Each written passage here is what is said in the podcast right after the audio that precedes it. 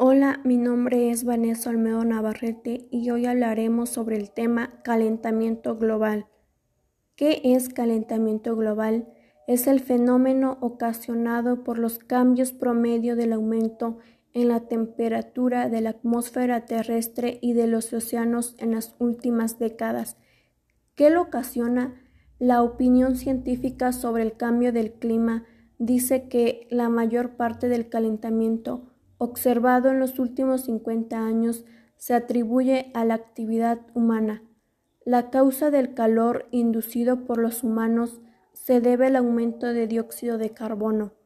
Calentamiento global y efecto invernadero no son sinónimos. El efecto invernadero acrecentado por la contaminación puede ser, según las teorías, la causa del calentamiento global en las últimas décadas. Las industrias que utilizan el carbón como fuente de energía, los tubos de escape de los automóviles, las chimeneas de las fábricas y otros subproductos gaseosos procedentes de la actividad humana contribuyen con cerca de 22 mil millones de toneladas de dióxido de carbono, 6 mil millones de toneladas de carbón puro y otros gases de efecto invernadero a la atmósfera terrestre cada año. El efecto de invernadero toma este nombre debido a que los gases impiden la salida al espacio de la energía que emite la Tierra en forma de radiación. Este efecto es similar al efecto que producen los cristales de un invernadero de jardinería. El calentamiento global o cualquier tipo de cambio climático implica cambios en otras variables, las lluvias globales y sus patrones, la cobertura de nubes y todos los demás elementos del sistema atmosférico. Consecuencias. Según un artículo publicado en enero del 2004, el calentamiento global podría exterminar una cuarta parte de todas las especies de plantas y animales de la Tierra para el 2050, especies conocidas y generar otra cuarta parte de especies nuevas además de mejorar la productividad de algunos cultivos en latitudes altas y medias. La década de los 90 fue la más caliente en los últimos mil años. El nivel del dióxido de carbono en la atmósfera podría duplicarse en los próximos 30 o 50 años. Si todo el hielo que forma el Inlansis antártico se fundiera, el nivel del mar aumentaría aproximadamente 61 metros.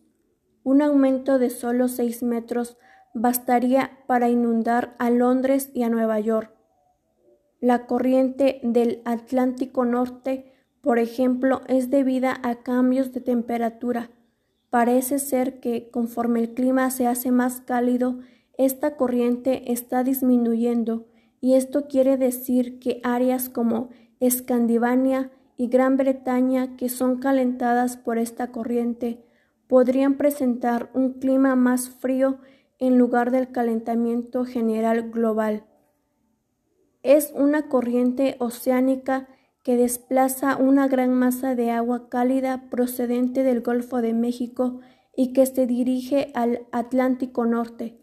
La circulación de esta corriente asegura a Europa un clima cálido para la latitud en que se encuentra e impide la excesiva aridez en las zonas atravesadas por los trópicos en las costas orientales de América, por ejemplo México y las Antillas.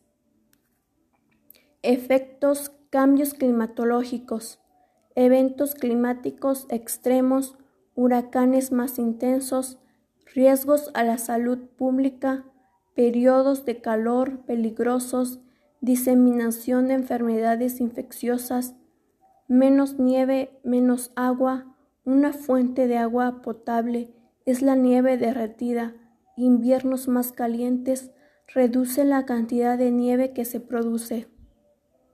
¿Qué podemos hacer? Cambia una bombilla, conduce con inteligencia, recicla más, evita productos con empacado excesivo, ajusta el calentador y el aire acondicionado.